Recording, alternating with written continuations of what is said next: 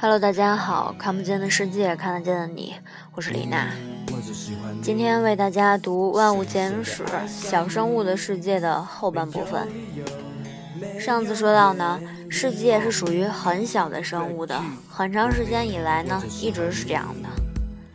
因此，到了生命的某个时刻，你势必会问：微生物为什么要那样经常的伤害我们，把我们弄得发烧或者发冷？或者满身长疮，或者最后死掉，对微生物来说，到底会有什么好处？毕竟，一个死去的寄主不大可能提供长期而适宜的环境。首先呢，我们应当记住，大部分微生物啊，对人体健康是无害的，甚至是有益的。地球上最具传染性的生物，一种名字叫做沃尔巴克体的细菌，根本不伤害人类。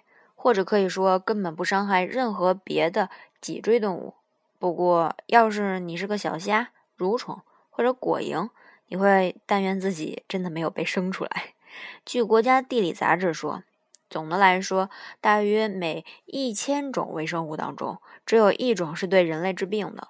虽然我们知道其中还会有一些能干坏事儿，情有可原的这么认为就够了。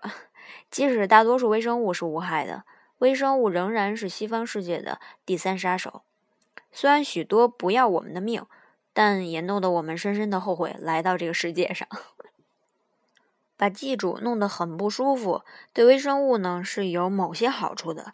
病症往往有利于传播细菌，呕吐、打喷嚏，还有腹泻，是细菌离开一个寄主，准备入住另一个寄主的好办法。最有效的方法是找个移动的第三者帮忙。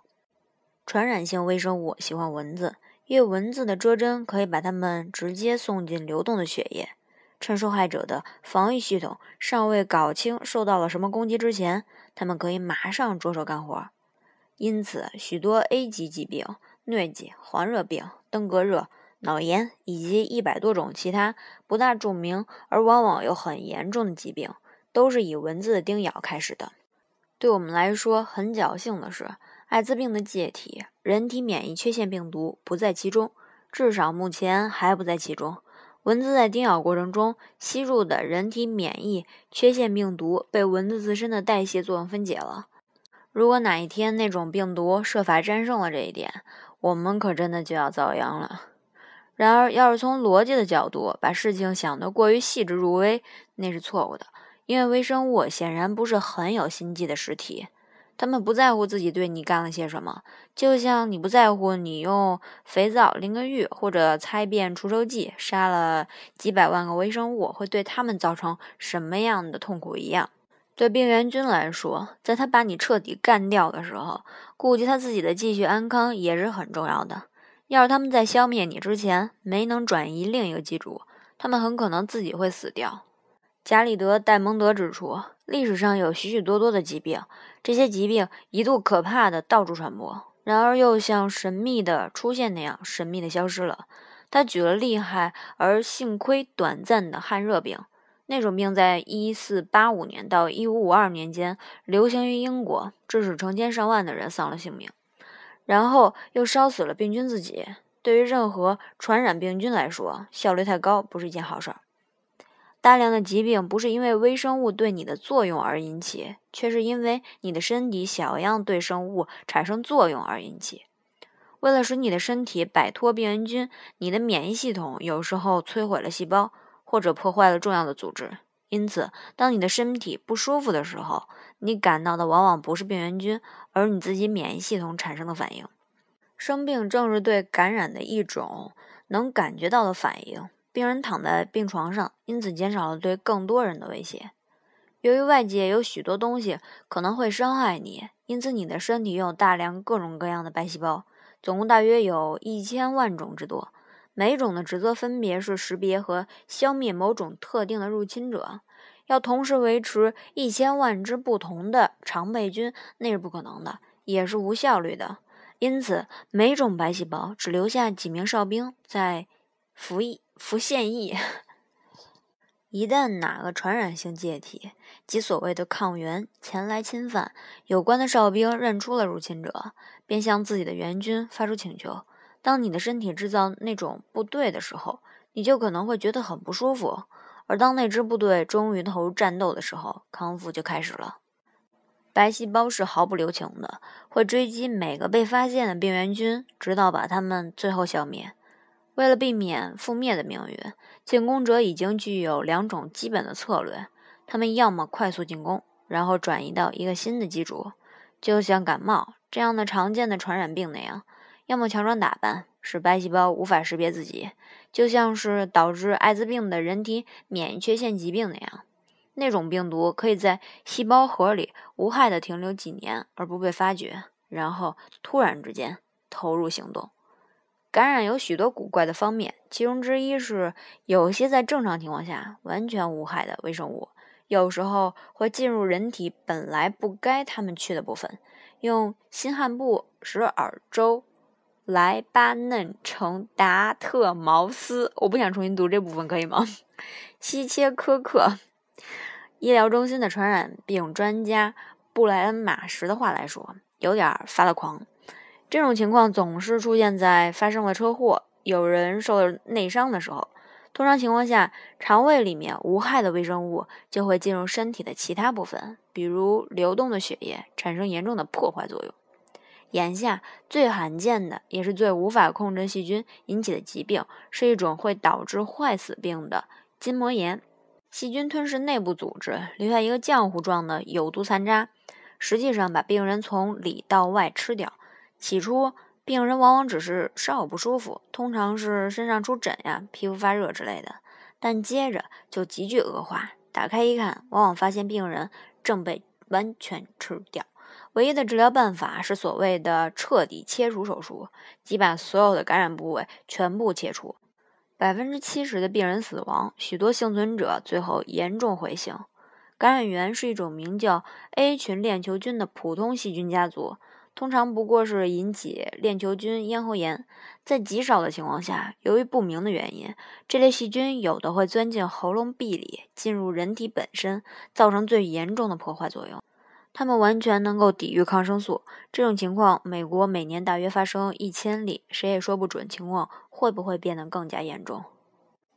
脑膜炎的情况完全不一样，至少有百分之十的年轻人和也许百分之三十的少年携带着致命的脑膜炎球菌，但脑膜炎球菌完全无害地生活在喉咙里。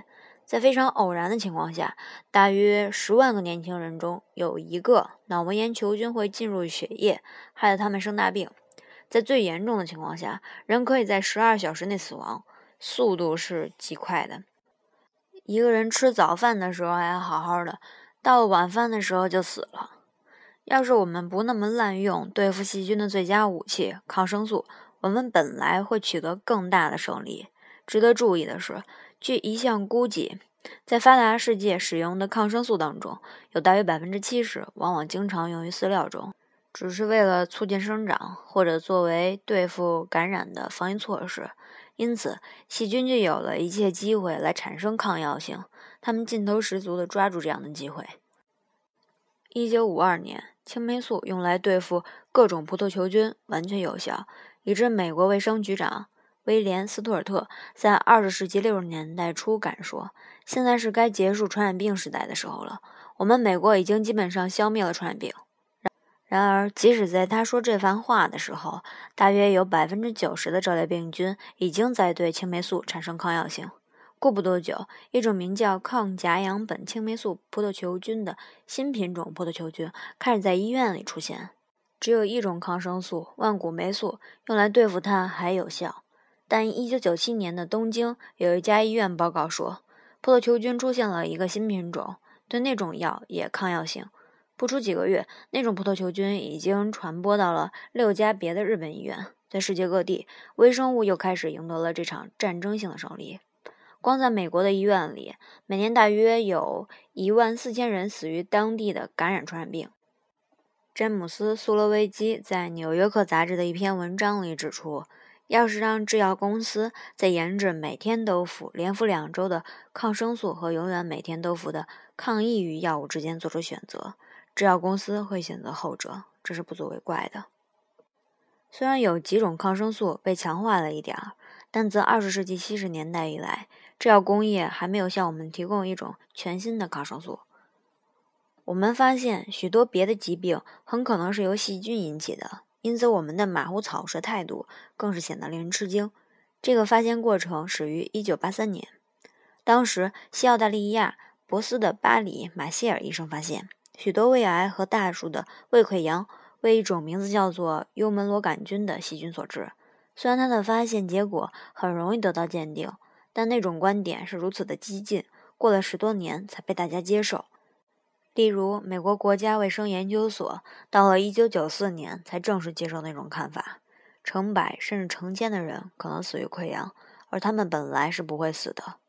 马歇尔1999年对《福布斯》杂志的一名记者说：“自那自那以来，进一步的研究表明，在所有别的疾病、心脏病、哮喘、关节炎、多发性硬化、几种精神病、多种癌症。”甚至有人提出，糖尿病中都有或很可能有某种细菌的份儿。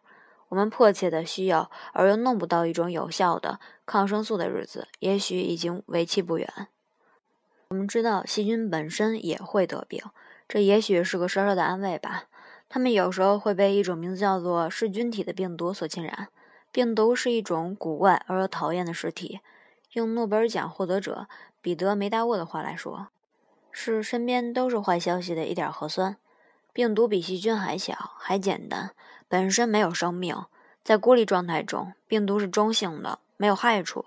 但是，要是进入一个适当的寄主，它们就马上忙个不停，有了生命。已知的病毒大约有五千种，它们致使我们患好几百种疾病，从流行性感冒和普通感冒，到对人类健康极其有害的疾病——天花、狂犬病、黄热病。伊布拉病、脊髓灰质炎和艾滋病。病毒掠夺活细胞的基因材料，用来制造更多的病毒，从而大量的生长。它们以疯狂的形式繁殖，接着拼命寻找更多的细胞作为入侵对象。由于它们本身不是生物，所以它们可能保持非常简单的形态。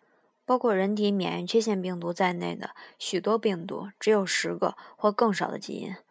而连最简单的细菌也要有几千个，它们还小不可言，用普通的显微镜根本看不到。直到1943年发明了电子显微镜，科学家才首次见到了它们。但是它们可以起巨大的破坏作用。据估计，20世纪光死于天花的人就达到了3亿。病毒还具有一种令人吃惊的本事，能以某种新的形式突然在世界上出现，然后像很快出现那样再次很快消失。举个有关的例子：一九一六年，欧洲和美洲有些人开始患上一种古怪的昏睡病，后来被称之为昏睡性脑炎。病人睡过去之后自己醒不过来，他们很容易被唤醒，记起进食或者上厕所，还能理智地回答问题。他们知道自己是谁，在什么地方，虽然他们的样子总是很漠然。然而，一旦你让他们去休息，他们便马上会再次进入昏睡，长时间保持那种状态。有的几个月处于那样的状态，然后死去；极少的人幸免于难，恢复了知觉，但不再像以前那样充满活力。他们处于没精打采的状态。用一位医生的话来说，犹如一座座死火山。这种病在十年时间里致使大约五百万人死亡，然后悄悄地消失了。它没有引起太久的重视，因为同时另一种更可怕的流行病。实际上是史上最可怕的流行病，正在世界各地传播。那种病有时候被称之为猪大流感，有时候被称之为西班牙大流感，但无论如何是很凶猛的。第一次世界大战在四年内使两千一百万人丧生。猪大流感在头四个月里就造成了同样的结果。第一次世界大战期间，在美军的伤亡人数中，差不多百分之八十不是敌人的炮火，而是流感造成的。有的部队的死亡率高达百分之八十。一九一八年春天，猪大流感以一种不致命的普通流感的症状出现。然而，在随后的几个月里，不知怎的，谁也不知道以什么方式，在什么样的地方，那种疾病变得严重起来。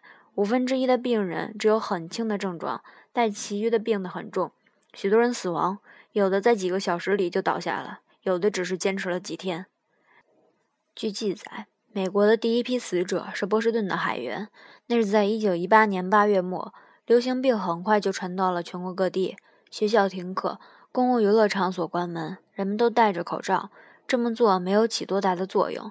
一九一八年秋天到次年的春天，美国有五十四万八千四百五十二人死于流感，英国的死亡人数到达了二十二万，法国和德国的数字也差不多。